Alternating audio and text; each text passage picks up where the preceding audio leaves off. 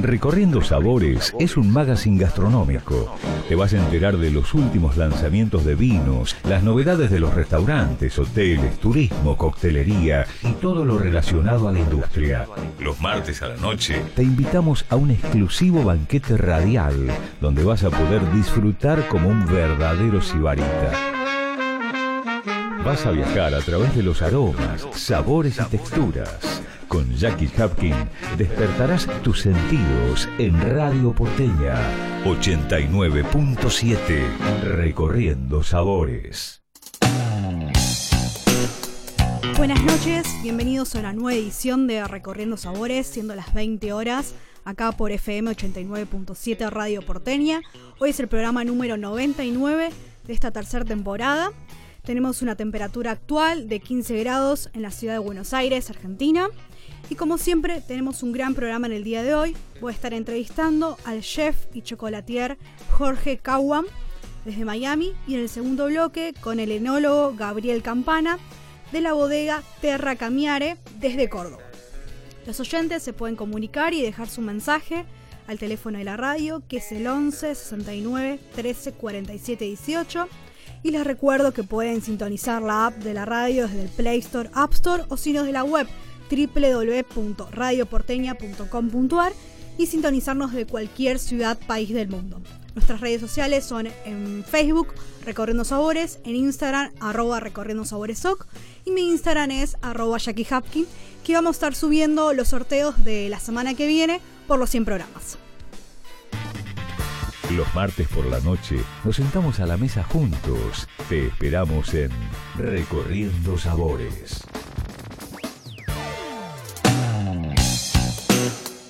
En esta oportunidad les traigo un recorrido en copa. Vamos a realizar un viaje vínico por diferentes regiones de nuestro país. Empezando este recorrido en copa, viajamos a la provincia de Mendoza. Les sugiero probar los espumantes y vinos blancos hechos en familia de los Anse. Para conocer más de estos espumantes y vinos blancos que marcan tendencia, pueden ingresar a su Instagram, arroba los espumantes, y en Facebook los pueden encontrar como los Anse. Seguimos en Mendoza y nos vamos a la región de San Rafael, con la bodega Yacarini. Fue fundada en el año 1903, donde cada uno de sus vinos relatan una historia única. Conocí más ingresando en su web www.bodegayacarini.com.ar y en redes sociales los pueden buscar como arroba bodega.yacarini. Siguiendo con este viaje en copa, nos vamos a la provincia de La Rioja, al Valle de Famatina. Les recomiendo la bodega Valle de la Puerta, donde producen vinos de excelente calidad en Chilecito. Un verdadero desafío bajo las condiciones climáticas extremas de la región. Para más información pueden ingresar a www.valledelapuerta.com o en redes sociales los pueden encontrar como arroba bodega Valle de la Puerta. La comunicación se encuentra a cargo de Agencia Trade. En redes sociales los pueden encontrar como arroba agencia Trade Press. Continuamos con este viaje vínico y nos vamos a la provincia de San Luis, con Bodega Los Coros. Producen el 100% de sus vinos en viñedos propios. Encontrarán un terroir único por sus sierras y llanuras. Para más información, ingresa a www.loscoros.com o en redes sociales los pueden buscar como arroba bodega los coros. Y volvemos a la provincia de Mendoza, a San Rafael, donde les sugiere una propuesta innovadora. Son vinos con un nuevo paradigma de elaboración. Los cortes son poco ortodoxos, están creados a partir de varietales atípicos. En equilibrio imperfecto encontrarás una propuesta diferente, donde buscan conectar con la tierra, intentan honrar los valores de la naturaleza que se expresan en todo el universo. Actualmente cuentan con blend de criollas, blend de argentinas y blend de tintas. Son vinos naturales con mínimas intervenciones. Para más información pueden ingresar a su página web www.equilibrioimperfecto.com o en redes sociales los pueden buscar como arroba equilibrio imperfecto. Seguimos en la región de Mendoza y les sugiero probar los vinos de la bodega Luminis, donde elaboran vinos con un gran sentido de lugar. Son vinos que reflejan lo más claramente posible las regiones o apelaciones de donde provienen las uvas de viñedos que cultivan. Tienen como filosofía enológica que cada viñedo relate su propia historia, donde expresan sus regiones y las particularidades de la zona de los vinos que elaboran. Para más información pueden ingresar a www.luminis.com.ar o en redes sociales los pueden buscar como arroba vinosluminis. Continuamos con este recorrido y les recomiendo los vinos de Alma Austral de Francisco García Burgos, donde busca encontrar la expresión de los diferentes territorios de Mendoza en cada una de sus botellas que elaboran. Tienen como identidad la expresión de la fruta, frescura y elegancia que identifica a los vinos de Alma Austral. Pueden ingresar a www.almaaustral.com.ar, redes sociales, los pueden buscar como arroba Alma Austral. Seguimos en Mendoza y les recomiendo la bodega Cuarto Surco. Es una bodega familiar del Alte Valle de Uco. Son una familia con tradición con más de 80 años de experiencia y conocimiento en el mercado. Es un homenaje a los ancestros, se rescatan las raíces familiares y es una apuesta fuerte a la innovación a través de elaborar vinos fáciles de beber que toquen el corazón del consumidor. Pueden encontrar más información en su página web www.cuartosurco.com o en redes sociales los pueden buscar como arroba latentewines. Recorriendo sabores para disfrutar las cosas buenas de la vida. Recorriendo sabores. Recorriendo sabores. Seguimos acá en Recorriendo Sabores, siendo las 26 minutos, y tengo el placer de estar presentando al chef y chocolatier Jorge Kauman desde Miami. Bienvenido a Recorriendo Sabores, te saluda Jackie Hapkin, ¿cómo estás? Hola, hola Jackie, ¿cómo estás? Feliz noche. Muchísimas gracias por la invitación, súper contento de estar aquí con ustedes, compartiendo un poquito y, y bueno, agradecido. Gracias a vos por sumarte a Recorriendo Sabores. Y bueno, para poner en contexto a los oyentes, ¿cuál fue el punto de inflexión que supiste que querías dedicarte a la pastelería, no? E, ese momento capaz que te marcó en tu vida, que vos que hiciste un clic. Mira, yo yo no me gradué cuando estudié cocina, estudié cocina hace ya 12 años aproximadamente. Eh, cuando me gradué, me gradué de cocina salada. Eh, como casi todos los cocineros, eh, hacemos la, pasada por la parte de, pastelería. en ese momento mi inclinación era mucho hacia la cocina vanguardista, hacia la cocina de textura, eh, cocina molecular. Em, y en un, en un lapso hice un curso de chocolatería.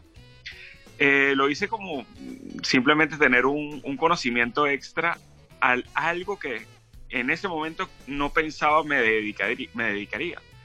Em, años más adelante, cuando me toca emigrar, que llego aquí a los Estados Unidos, eh, por circunstancias inesperadas, eh, comienzo a, crear algunos conceptos, algunos proyectos.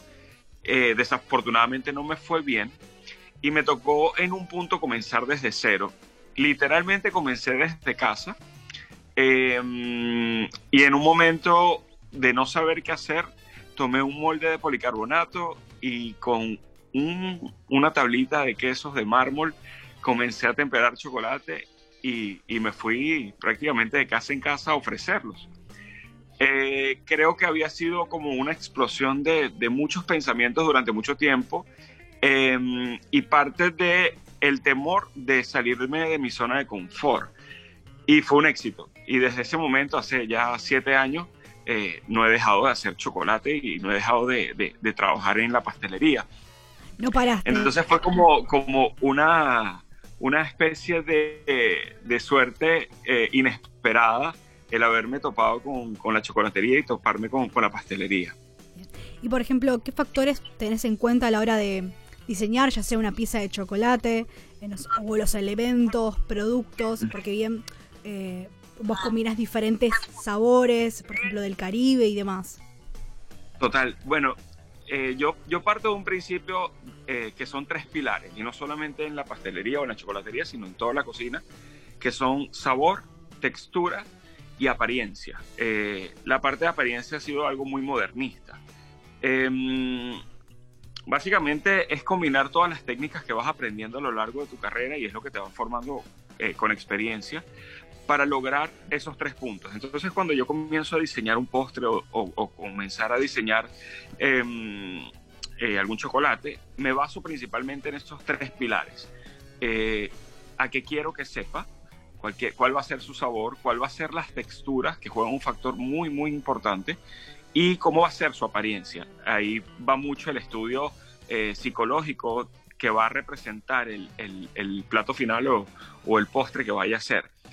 Eh, mi inspiración, yo vengo de, raíces, mi padre, que en paz descanse, eh, es de origen árabe, de origen sirio, mi madre es de origen portugués, y yo me formé gastronómicamente en la isla de Margarita, en el Caribe de Venezuela. Entonces, em, mentalmente tengo un abanico de muchos sabores muy diversos, porque la cocina árabe es muy diferente a la cocina portuguesa, totalmente distinta, y la cocina caribeña te encuentras con un montón de sabores que, que quizás no estaban en, en, el uso común. Entonces, creo que al momento de encontrarme con mi propuesta gastronómica, eh, comienzo a, fusionar un poco de lo, de lo que es mi propia identidad, de lo que son mis sabores, de mis recuerdos. Em, yo siempre recomiendo viajar mucho, probar de todo, eh, y eso va dejando un registro en tu memoria gastronómica que luego la, la ejecutas, ¿no? Bien. ¿Y en qué situación, por ejemplo, se encuentra hoy por hoy Miami en materia de lo que es de, chocolate y pastelería? Mira, Miami, Miami cuenta con muy buenos exponentes. Miami es, es, un mercado bastante competitivo, sobre todo porque Miami eh, tiene mucha identidad y carece de mucha identidad. Es decir, eh, Miami, si bien es cierto, tiene una, una identidad de fiesta, una identidad de, playa, una identidad de, trópico. Eh, no hay algo que realmente la defina más allá de la pluriculturalidad, perdón. Eh, porque hay personas prácticamente de todos los países del mundo y de América Latina está totalmente lleno. Entonces hay muchísimo, muchísima población de Argentina, muchísimos venezolanos, colombianos, brasileños, peruanos. En fin, eh, eh, te puedes topar con grandes exponentes de América Latina y, te encuentras con, con personas como, eh, como el maestro Antonio Bachur, como, como muchísimos pasteleros, chocolateros que están aquí en la ciudad de Miami. Que le mandamos un saludo, que ha salido en el programa también. Así es, así es. Este, mm, llevando, llevando sus sabores, pero mm, es, como te digo, tiene, tiene muchísima identidad en muchos países y lo interesante es que te empiezas a topar con muchas cosas. Eh, comparado con el resto de las ciudades de los Estados Unidos, exceptuando quizás algunas ciudades de California, eh, Miami cuenta con una diversidad de frutas muy grande. Por eso mismo que te digo, que América Latina ha influido mucho y encuentras frutas que, que incluso como latinoamericanos a veces no las conocemos porque son identidad de otro país latinoamericano, pero se siembran acá y te encuentras con sabores muy interesantes, mercado y, productos que pueden funcionar muy bien en la pastelería. Si tendrías que recomendar algún postre al plato o, chocolate de tu autoría para que realicen, por ejemplo, eh, los oyentes en sus casas, ¿qué, qué les sugerís? Mira, a mí me gusta, em, ahora estoy, estoy sacando de la nueva colección de, bombones, eh, estoy sacando uno con plátano, eh, con plátano horneado. Em, eh, en Venezuela y en el Caribe se consume mucho el plátano, plátano macho, horneado con, con, caramelo, con piloncillo, con panela, papelón. Em, este bombón está hecho con, con queso, eh, queso crema y una, una ganache hecha con, eh, con plátano horneado y cinco especias chinas. Entonces tiene una combinación de especias bien interesante, este, más el dulzor del plátano em, que va muy bien con, eh, en este caso lo estoy trabajando con un chocolate 62% eh, del Perú, con granos del Perú, que tiene un, un, un, matiz muy ácido, un tono bien ácido y hace muy buen contraste con, con las especias y el, y el dulce.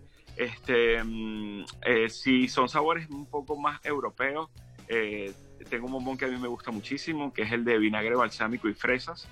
Em, es una reducción de vinagre balsámico, eh, la cual se infusiona con higos y una ganache de, fresas, la cual va con un, chocolate 75% cacao, em, el cual tiene muchas notas de pistacho, muchas notas de frutos secos.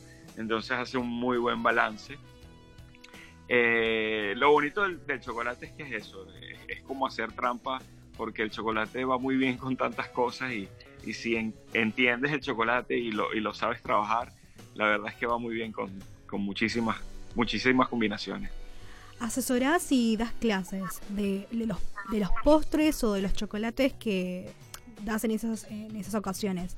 ¿Hay alguno que sea como el que te piden siempre los alumnos o que sea la estrella? Mira, depende, depende del tipo de alumno, porque cuando le doy clase a profesionales, muchas veces, más allá del enfoque en el sabor, eh, están enfocados en el otro pilar que siempre hablo, que es las texturas. Eh, cuando hablas con cocineros profesionales, em, es, es, muy difícil, quizás los puedes inspirar, pero influirlo en cambiar alguna forma de sabor, porque el sabor va muy va muy de la mano al exponente, al, cocinero que esté trabajando. Pero eh, el tema de textura sí es algo que vas descubriendo y, y vas haciendo un laboratorio y es algo que sí se enseña mucho. Entonces, eh, en cuanto a texturas, efectos madera, efectos terciopelo, lo, lo, solicitan mucho. Entonces, eh, en, ese, en ese tipo de clases, cuando es a profesionales, sí, sí preguntan mucho sobre ese tipo de técnicas. Cuando hablamos de, aprendices, em, eh, depende también de, los orígenes, porque, por ejemplo, los caribeños, las personas eh, sudamericanas, eh, les gustan mucho los sabores frutales, pero al mercado americano y el europeo, el mercado americano le gusta mucho los sabores muy dulces, a vainilla, a caramelo, y el mercado europeo le gustan más los sabores fuertes del cacao como tal. Entonces también va dependiendo del tipo de, alumno y el sector donde, donde estén. Y el consumidor final, por ejemplo, ¿qué debería saber a la hora de elegir el chocolate? Como algunos tips. Bueno, hay, muchísimos factores, sobre todo porque desde hace unos, quizás unos 15 años para acá se ha venido eh, educando más el consumidor. Eh, evidentemente, el chocolate como tal ha sido considerado una golosina eh, y grandes industrias de la parte industrial se han encargado de, quizás eh, abaratar costos usando grasas no adecuadas, grasas hidrogenadas, em, el, tema de excesos de azúcares, el tema de, de vainillas de mala calidad. Entonces, el, el consumidor final o gran porcentaje del consumidor final eh, tomaba en consideración que el chocolate es igual a extremo dulce y extremo sabor a vainilla. Entonces, eh, entender el cacao como tal, saber degustarlo, es algo que ha venido una transformación y por eso se ve un alto índice de cambio en el consumo de chocolate oscuro, eh, que hace dos décadas quizás no se daban los números que actualmente se dan. El consumidor final debe, eh, debe primero leer un poco sobre el cacao. Em, segundo, el chocolate, tanto nutricionistas como muchas personas que estén en regímenes alimenticios lo han satanizado, pero el culpable realmente de la satanización no es el cacao, sino el azúcar contenida en el chocolate. Entonces entender que el cacao tiene muy, muchas propiedades muy, muy positivas para la salud eh, pero el exceso de consumo de azúcar no. Eh, lo otro es eh, educarse un poco, leer un poco sobre los orígenes del cacao, los tipos de cacao, aprender a hacer una cata, además que es una actividad bien interesante para compartir en familia, hacer una cata de chocolate, aprender a catarlo. Y es como cuando, cuando quizás una persona toma un vino y, nunca lo había catado. Y al momento de hacer la cata y degustarlo, le cambia totalmente la percepción de los vinos. Lo mismo pasa con el chocolate. Cuando aprendes a, entender los aromas frutales, los sabores eh, cítricos, la astringencia del cacao y todos esos niveles eh, eh, y curvas de sabores que puede representar, te da una, un cambio total a la apreciación del chocolate.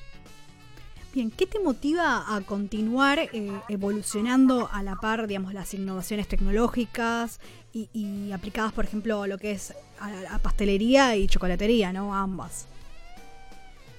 Bueno, a mí, a mí personalmente me motiva en, lo laboral mi hijo, es, mi motor.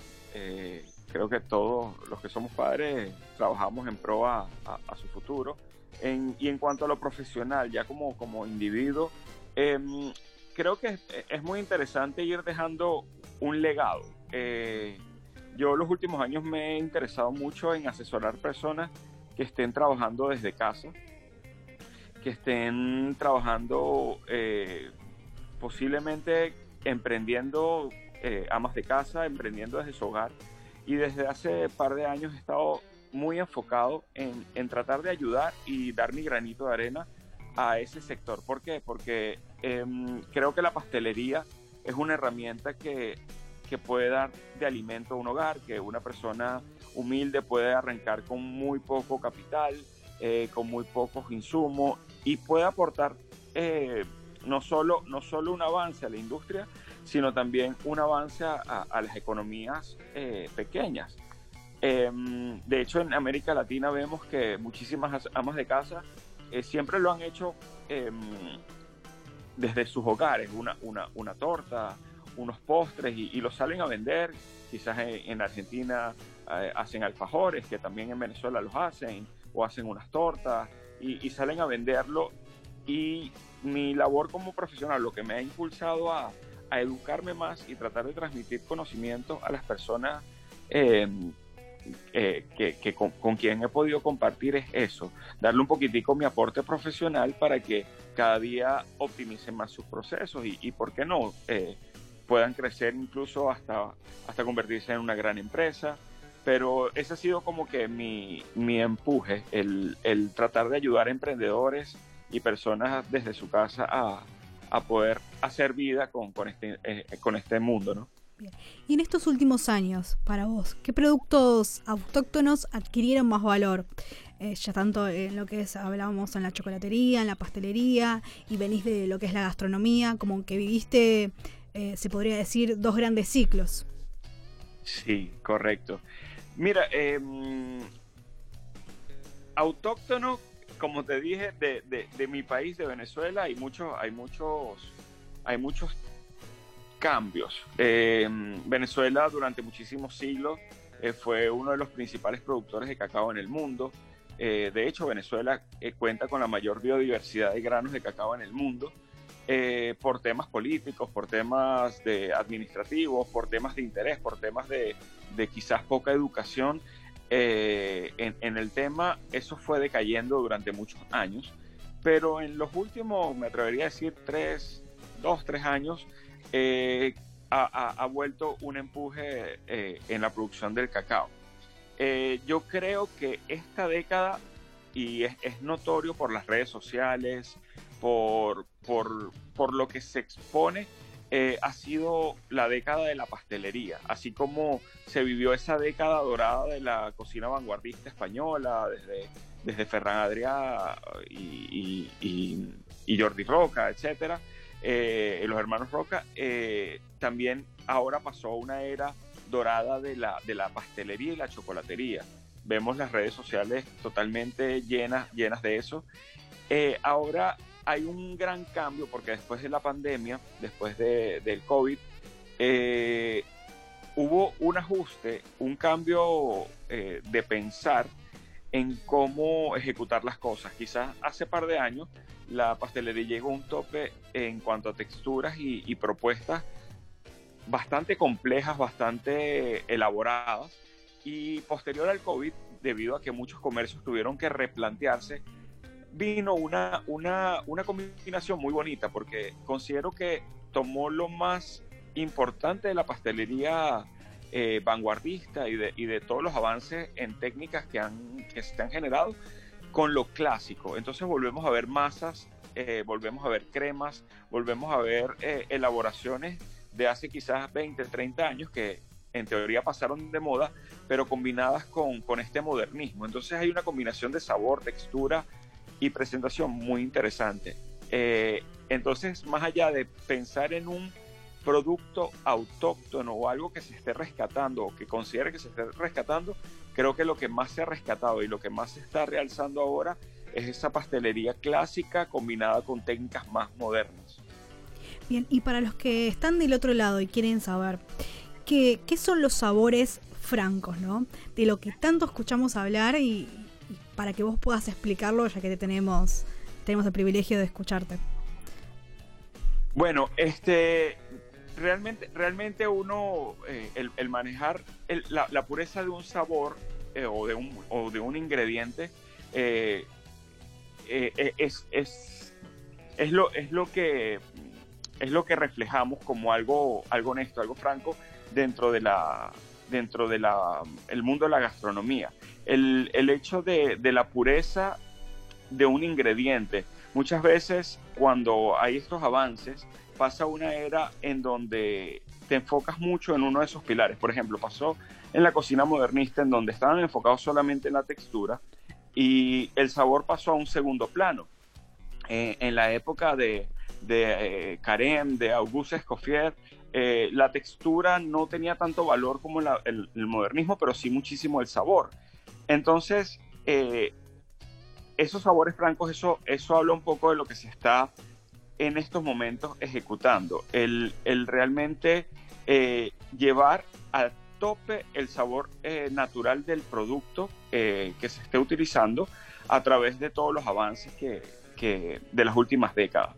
Es decir, quizás menos combinaciones de sabores, quizás menos elaboraciones complejas, pero sí llevando la complejidad del sabor natural del producto al máximo. Eh, desde la vainilla, desde el, mismo cacao, eh, explotarlo al máximo nivel y eso va de la mano muchísimo con la educación al consumidor de que entienda las diferencias y, cómo se plantee la propuesta. Y por ejemplo ahora, después del COVID y demás, ¿no? Em, ¿Crees que los consumidores o los profesionales han cambiado? Em, algunos se han reinventado, han estudiado más y demás. Eh, han cambiado, me refiero algo, algún, algún estilo en particular que los exige, como diríamos, la oferta y la demanda del consumidor? Sí, totalmente. Mira, eh, tomando en cuenta a que evidentemente esto, esto se vuelve comercio, se vuelve una industria, eh, se vuelve, hay dinero involucrado porque si haces un producto, el consumidor va a pagar, tu la persona generar ingresos para que el negocio siga funcionando, lo nuestro de la economía. ¿Qué ocurre? Eh, eh, la industria está pautada para que saliera a consumir a, algún lugar. Entonces, los avances se inclinaban a figuras, a complejidad de un producto, eh, un postre que simplemente se podía hacer in situ. La persona nada más podía degustarlo en el lugar y se vendía la experiencia, porque yo siempre lo comentaba, el salir a comer en un restaurante, eh, ¿por qué las personas van a comer a un restaurante o en la calle? Es porque quieren vivir una experiencia.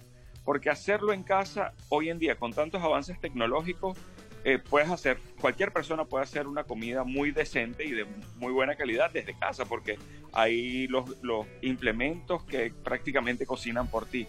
Pero las personas buscaban hace unos años salir a un restaurante para vivir una experiencia eso volvió y transformó de que casi todos los platos o, la cocina muy eh, vanguardista eh, se volvió un show.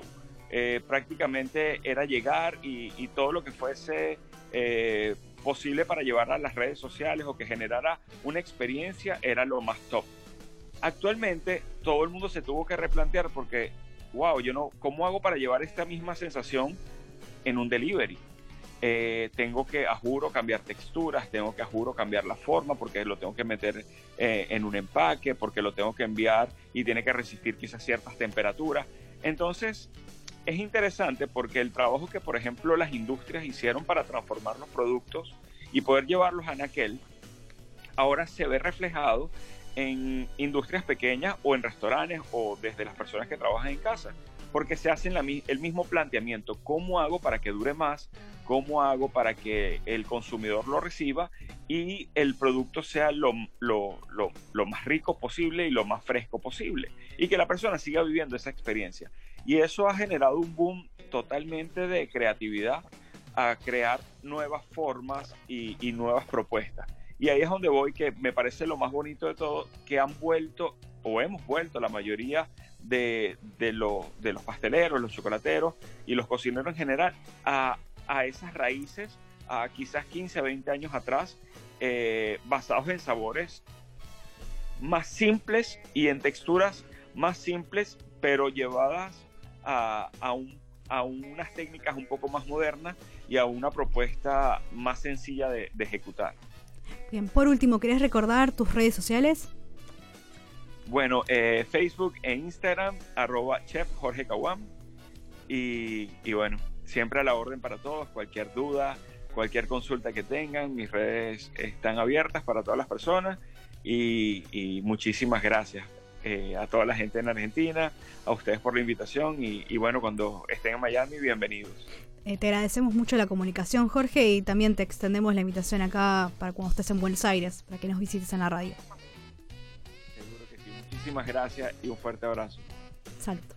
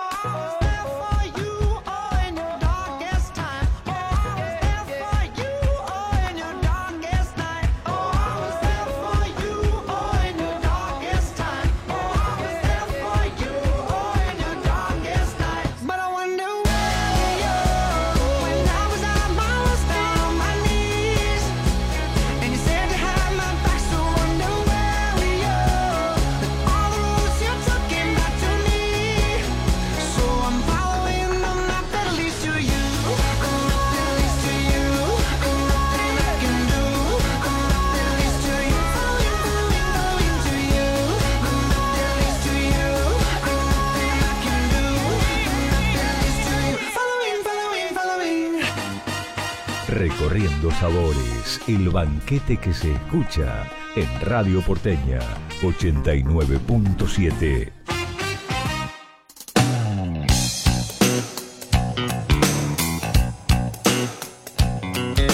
En este comienzo de estación primaveral hacemos un viaje de sabores y vínico donde les sugiero que me acompañen probando por diferentes geografías vitivinícolas.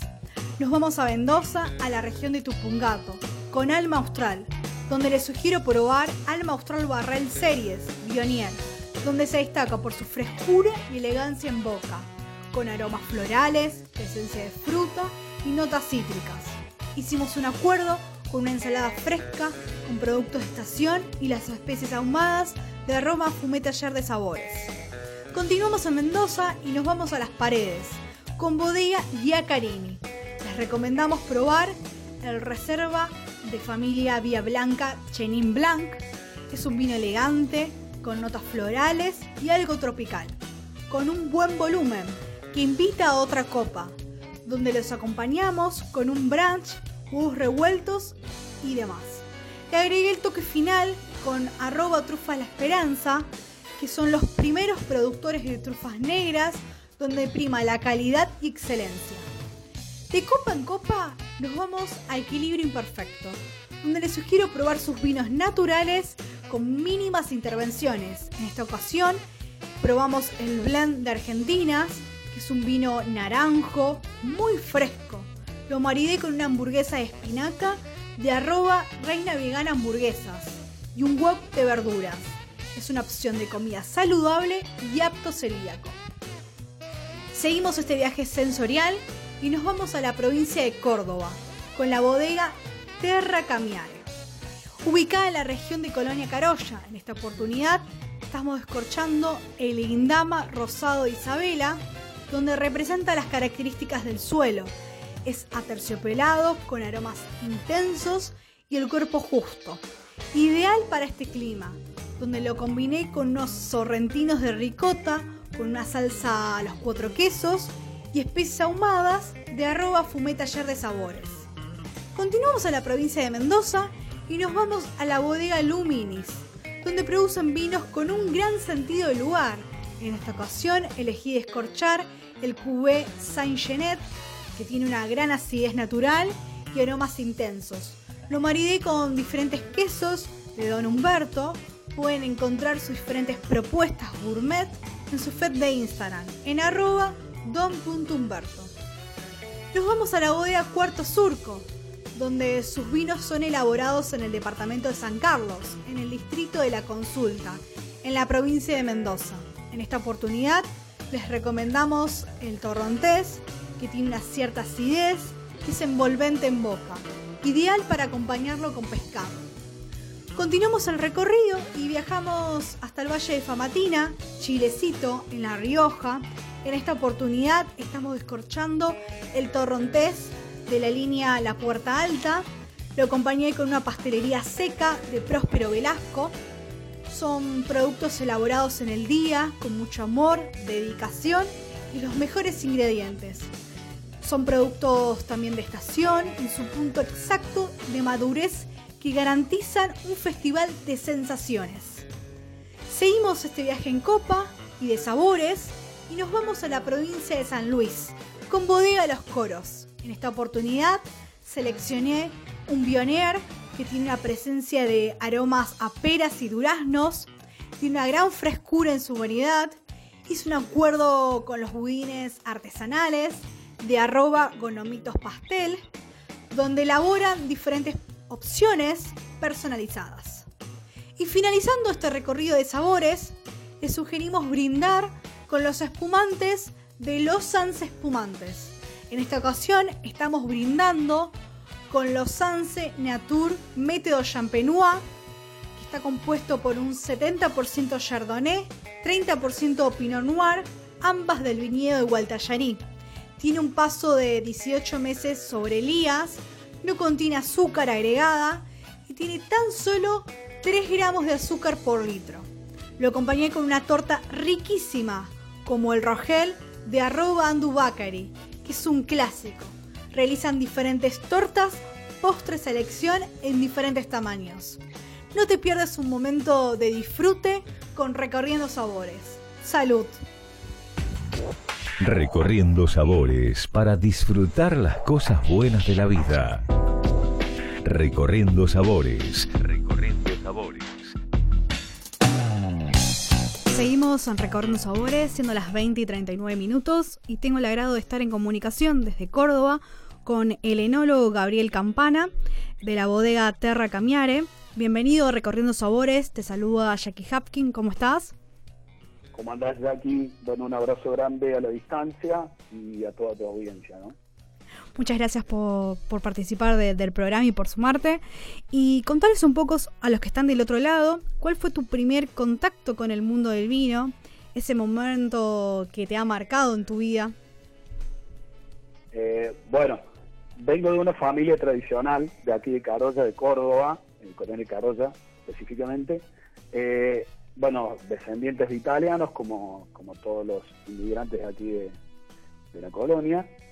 Así que bueno, vinieron con toda esta tradición tan linda y mediterránea a la vez de la elaboración del vino.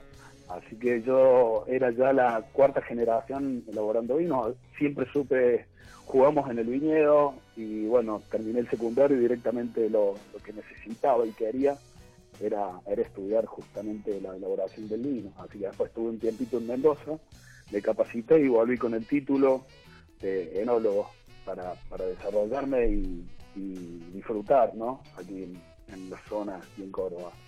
¿Y cuáles son los principales eh, desafíos que hoy tiene la bodega? Eh, el primer desafío es eh, seguir creciendo. Primero, Terra Camere es una bodega bastante nueva, Empezamos con una reconversión eh, en el año 2015 de una antigua bodega de aquí de Carollo, de una familia tradicional. En el año 2015 eh, la familia Misau eh, invierte y hace una apuesta muy grande en una retecnificación y revalorizar todo esto, todo esto que se venía haciendo aquí en ir un poco más allá, ¿no? Tratar de expresar de la manera más sincera, creo un poco la diversidad cultural que tenemos aquí en Corona, tanto cultural, geográfica y paisajista, ¿no? Y tratar de expresar con los vinos desde mi parte y todo el grupo que, trabajamos en bodega, eh, representar todo esto que, tanto nos identifica a los cordobeses, ¿no? La tonada, la sierra, la buena onda y la hospitalidad. Creo que eso es un poco el objetivo que tratamos de bodega, tratar de llegar lo más alto posible, pero con una impronta totalmente eh, original y singular, ¿no? Y acá en el estudio tengo Indama el Rosado de Isabela, 2019, eh, ideal para estos días, eh, la primavera y demás. Pero bueno, contanos un poco cómo se compone el portfolio de vinos. Bueno, tenemos varios, varios vinos. Eh, empezamos de vinos jóvenes, que por supuesto sin paso por barrica, y con una crianza o un almacenamiento en vasijas de, de acero inoxidable o piletones, piletas de hormigón eh, la línea joven se conforma de una marca que se llama Návira, que significa cacique en, la lengua. Eh, de un poco te hago un paréntesis del nombre de Terra Camere, quiere decir terra, tierra, del latín, con toda esta influencia que tuvimos de, porque en una zona eh, que pasaron mucho los gallitas y con toda la cultura de elaboración del vino allá por el siglo XVII, ¿no? Así que es una zona bastante antigua, elaborando vinos, ¿no? Eh, y Camear es un poco alusión a los aborígenes que eran de aquí de Córdoba, que eran los comechingones, que en realidad entre el nombre eh, formal o técnico de estos, de estos aborígenes o indígenas era Cameare, ¿no? Eh, un poco eso es el tema, lo que te comentaba del nombre, Navira, y tiene tres opciones. Son tintos, hay un tinto un blend, y después tenemos un rosé, que tiene son cortes de, vinos de uvas tintas, perdón. Después tenemos el Indama, tenemos dos opciones. Un blanco, Chardonnay Biblier, y un poco el Indama que estabas comentando, que es un rosado Isabela, una variedad totalmente diferente, de un origen americano y no origen eh, europeo, como la mayoría de las cepas que se conocen en el mercado. Entonces un vino que a nosotros nos gusta identificarlo como un vino que, que no es solo un vino, sino que es una fiesta, tiene una fiesta de aromas y de sabores. Un vino totalmente diferente y creo que ahí está bueno que la gente de cosas eh, diversas y novedosas, ¿no? Después también seguimos con una línea que se llama Socavones, que son todas las líneas eh, ya con crianza, crianza en roble y crianza en vasijas ovoides, los huevos de que no tiene crianza con roble, sino con otro tipo de vasijas que le da otras particularidades. Y después tenemos algunas exclusividades, que ya son vinificaciones integrales, que le llamamos, que tenemos eh, algunos que ya son single vineyard, que son de un viñedo propio, que es un blend, y después hacemos unas, unas lindas locuras de, de algunos pacificados o pasitos, siguiendo la técnica del apacimiento italiano, ¿no? Así que es bien, bien diverso el portfolio que tenemos. En cuanto a las zonas de, del valle, ¿no? de la minificación, ¿cuál es la riqueza de, de, digamos, del lugar como colonia Carolla? Eh, bueno, un poco lo, lo, de la bodega. Nosotros estamos eh, situados en Colonia Carolla, pero tenemos finca propia en Carolla. También compramos a productores amigos de Carolla y de alrededores. Tenemos finca propia en el norte de Córdoba, que estamos a 120 kilómetros, que es una zona totalmente árida. Después otro noroeste, que compramos también uva a unos productores amigos, que, es en la zona de Cruz del Eje. También nos probemos uva de Calamuchita, que es un valle más de altura, con un poco más de, de, impacto de la frescura y algo de humedad. Y un poco de, estamos en estos últimos tiempos un poquito algo detrás de la sierra que también tiene con otro carácter. Lo interesante de todo esto es que cada zona expresa su particularidad totalmente diferente. Y nosotros somos la única bodega de Córdoba eh, que combinamos todo, todas estas zonas, estas uvas, y esa cultura, y ese paisaje, y lo transmitimos entonces uno como técnico, tratamos de lograr que esa, ese carácter o esa esencia sea diferente, ¿no? Cada zona le aporta algo único, como una orquesta de música, cada músico es, es fundamental, ¿no? Bueno, yo creo que en esto, en los blends de terroir, es fundamental jugar con, con la particularidad y el carácter de cada, de cada región, ¿no? Bien. Y, por ejemplo, la búsqueda enológica que llevan a cabo, la vinificación, eh, sí, tendrías que resaltar algunos puntos. Yo creo que, eh, bueno, yo trato de, desde mi parte, como, como técnico, eh, trato de que los vinos se expresen de lo más como sencillo y sincero posible a la vez, porque viste que, que en la sencillez y en la simpleza está la belleza. Y yo creo que cuando interpretamos los técnicos que hay que, eh, cuando cosechamos la uva y trabajamos con los agrónomos y, y interpretamos por qué se desarrolla, por qué madura de tal forma, o por qué el viento eh, da unas particularidades diferentes a esa zona, a otra que está a veces a 5 kilómetros o nada, y son totalmente diferentes. Creo que ahí está un poco la cuestión de, de tratar de, de elaborar eh, estos vinos que representan esa, esa, parcela, o a veces esa micro parcela, o a veces esas hileras de viñedo, ¿no? Eso es un poco lo que a mí me gusta, que, que los vinos, tratar de elaborar, elaborar vinos diferentes y que sean muy sinceros, ¿no? Vinos genuinos, nobles. Bien. Bueno, ¿y qué pensás, por ejemplo, de, o cuál es tu opinión en, rela en relación a, entre la zona y el varietal? Eh, opino que es fundamental, ¿no? Acordate que, no sé si todos conocen Córdoba, pero para los, los que conocen tenemos zonas que son eh, templadas, con cierta humedad, y otras zonas que son totalmente agrestes y secas, y otras zonas que son de altura y medianamente húmedas. Entonces tenemos los productos que logramos son totalmente diferentes. Ni hablar si nos vamos a la microbiota del suelo y hablamos de todas las profundidades y, y justamente la composición del suelo, si es arenoso, profundo, granítico, mica, etcétera. Yo creo que es fundamental. Y no solo eso, sino creo que también la parte cultural creo que es muy fundamental. ¿Qué quiero decir con esto? ¿Cómo trabajamos ese viñedo? ¿Cómo lo podamos? ¿Cuántas veces lo regamos o no? ¿Qué día lo cosechamos? ¿En qué punto de cosecha? Todo eso influye en el producto final. Entonces hay un montón de componentes que te hacen que esa fruta, un Malbec, por ejemplo, en Calamuchita, sea totalmente diferente al que está en Carolla, pero totalmente diferente. Y los dos están buenísimos. Entonces voy a decir en la diversidad está la riqueza. Y eso es lo que tratamos de, un poco de, elaborar y expresar, ¿no? Y a pesar de la coyuntura actual, de COVID y demás, ¿cómo fue esta vendimia y la cosecha 2020? Bueno, nosotros nos agarró eh, medianamente al final de las vinificaciones. Eh, por supuesto fue toda una revolución. Eh, lo mismo hicimos como, nos, como grupo, yo creo que nos fortalecimos, nos tratamos de respetar, nos cuidamos, actualmente seguimos con todos los protocolos en pie, eh, todavía la bodega no está, no estamos, no está abierta al público, no está abierta al turismo, pero ya estamos con todos los, los protocolos que tenemos aquí de, Córdoba ya totalmente eh, actualizados y avalados apenas se pueda abrir las puertas, eh, lo, haremos, ¿no? Y en una industria tan competitiva, ¿hacia dónde tenemos como que enfocarnos o hacer nuestros esfuerzos para adaptar nuevos consumidores y demás? Eh, a mí me parece que la industria estamos viviendo una etapa eh, fuera de la pandemia y demás, ¿no? Estamos viviendo una etapa de, renovación, ¿no? De reestructuración y, cambiando un montón de conceptos de comunicación que se venía haciendo de una forma, en cierta forma, eh, estructurada. Yo creo que, la nueva movida de vinos, que ya hace un buen tiempo que, se está desarrollando, es, justamente buscar vinos que sean novedosos, diversos, que te inviten a una segunda copa, que tengan este justamente eh, la frescura como, un, como algún común denominador, eh, y no tanto como lo que se venía haciendo, que eran vinos demasiado potentes y densos, sino ahora buscamos un poquito más la elegancia y la frescura. Creo que cuando me parece que el camino por ahí está, está bueno, ¿no? De la, de la, vitivinicultura. ¿Y cómo ves el futuro, particularmente en Córdoba, ¿no? De la vitivinicultura. Yo creo que hay todo por desarrollar.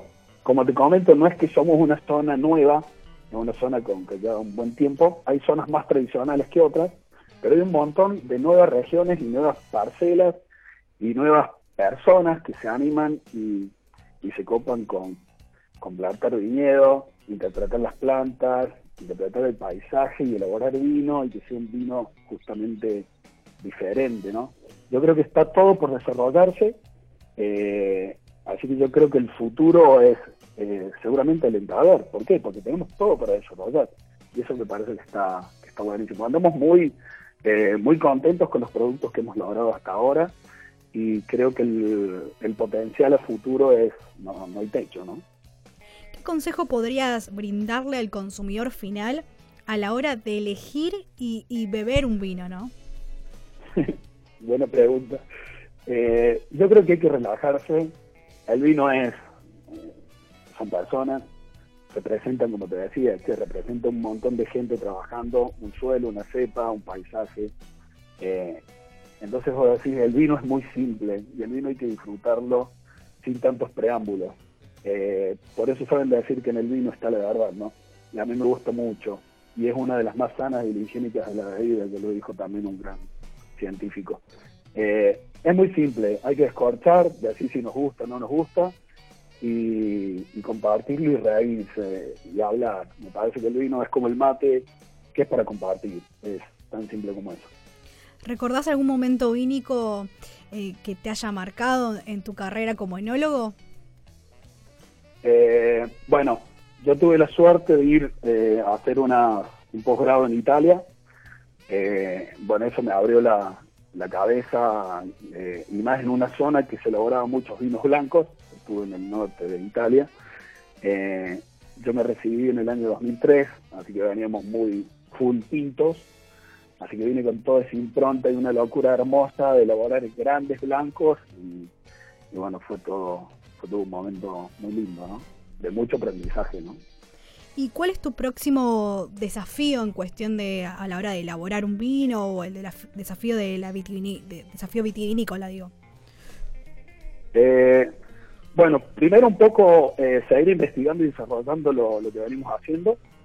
Como te comentaba, hay muchas zonas que ya venimos investigando y en cierta forma ir pasando los principios tips que el día de mañana vamos a hablar de zonificación en la provincia. Pero bueno, hay un montón de nuevas zonas que tenemos que seguir investigando y falta muchísimo. Entonces, en la cuestión netamente técnica, eh, creo que, es buenísimo porque falta un montón de cosas que, los apasionados, como, como mi caso, y un montón de colegas e ingenieros que trabajamos, e ingenieros que trabajamos eh, conjunto, todos pensamos lo mismo, ¿no? Que estamos todos compartiendo, aprendiendo y disfrutando, tratando de comunicar Córdoba como una zona nueva, si le queremos llamar, o diferente, que me gusta llamarle a mí, eh, vitivinícolamente, ¿no? Bien, ¿y mm, querés recordar exactamente dónde están ubicados? Terra Camera está en Colonia Carolla, Colonia Carolla está a 50 kilómetros al norte de Córdoba, eh, una zona muy, muy bonita, con una arboleda eh, que en época estival es como si entráramos a, a un edificio con aire acondicionado. pero, pero bueno, tenemos mucha tradición italiana, pero se empezó a conjugar y a misturar con toda esta, con toda esta hermosa cultura precolonial y actual que, me parece que es, es, muy linda y muy, muy rica. ¿no? Estamos en calle eh, Santos Nobles, número 505, una zona casi rural, pegada a la ciudad.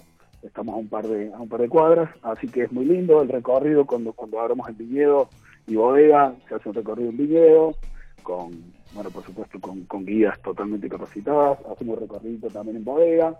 Hay veces cuando estoy, testeamos de tanques y demás, y después, bueno, hay una sala acondicionada que hacemos una experiencia muy linda, que, que bueno, cuando esto se abra y pase esta pandemia, los invito a todos, que es una experiencia diferente, una evidencia que ponemos en juego para que la gente eh, desarrolle todos los, todos los sentidos, ¿no? Entonces le gustan las ciegas, sienten los sonidos, eh, la experiencia. Totalmente. Yo creo que eso está, está buenísimo, ¿no? ¿Quieres recordar por último las redes sociales, el sitio web? Eh, Terra Camere pueden buscarlo en cualquier en cualquier sitio. Eh, Terra Camere Bodega y nos escriben, va a ser un gustazo. Así que bueno, eh, te quiero de última decir un poquito, hay un producto eh, novel que estamos por lanzar, que también me parece que está buenísimo. Es un semillón, una variedad totalmente antigua para los tradicionales. Bueno, este es del norte de Córdoba. Y es un semillón que es una partida limitada, le pusimos eh, vintage, no por ponerle un nombre eh, anglosajón ni nada por el estilo, sino de que rememora unas técnicas de vinificación antiguas, que eran los blancos con pieles, sin, sin ser un orange o un naranja, sino que era una maceración corta. Es un vino totalmente complejo, increíble. Creo que es un vino que eh, la gente que lo deguste es un antes y un después. Me da ganas de probarlo. Te invita. Exactamente. Y vamos a estar expectantes a ese lanzamiento. Más eh, bien, más bien. En breve lo estamos lanzando. Bien. Bueno, te agradecemos mucho la comunicación, Gabriel, que ha estado acá en Recordando Sabores y también te extendemos la invitación cuando pase todo esto para que nos visites en el piso. Bueno, Jackie, dale, gracias, gracias por, por invitación, gracias por el momento y gracias por el interés. Nos vamos con un salud virtual.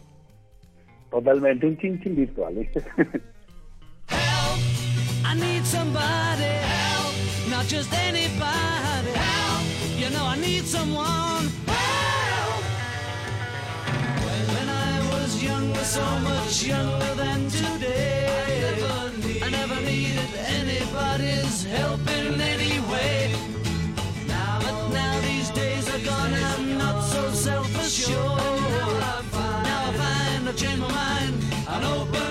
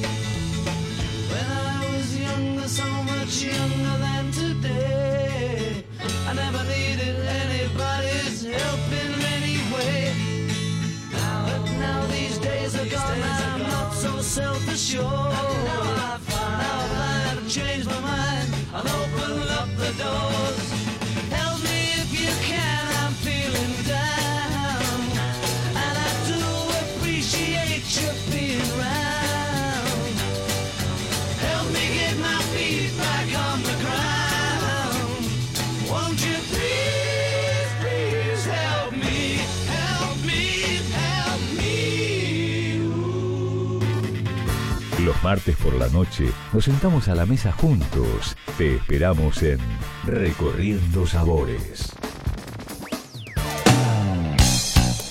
Seguimos acá en Recorriendo Sabores, siendo las 20 y 59, y nos mandaron mensajes a Recorriendo Sabores. María de San Isidro le encantan los entrevistados de cada, cada martes. Y Gustavo de Recoleta, que siempre nos sigue, dice que le encanta el chocolate y el programa, le gustó mucho y que le hicimos tentar.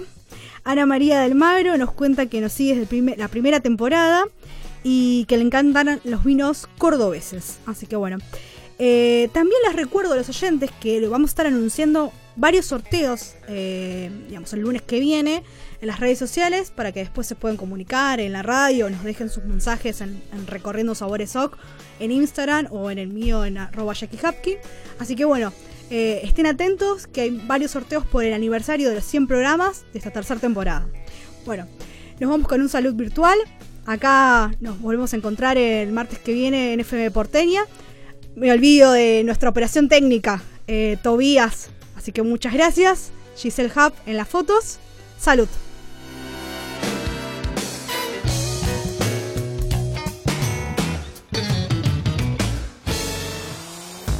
Intentando recrear con la música esas imágenes que quedarán en tu mente y en tu corazón para siempre.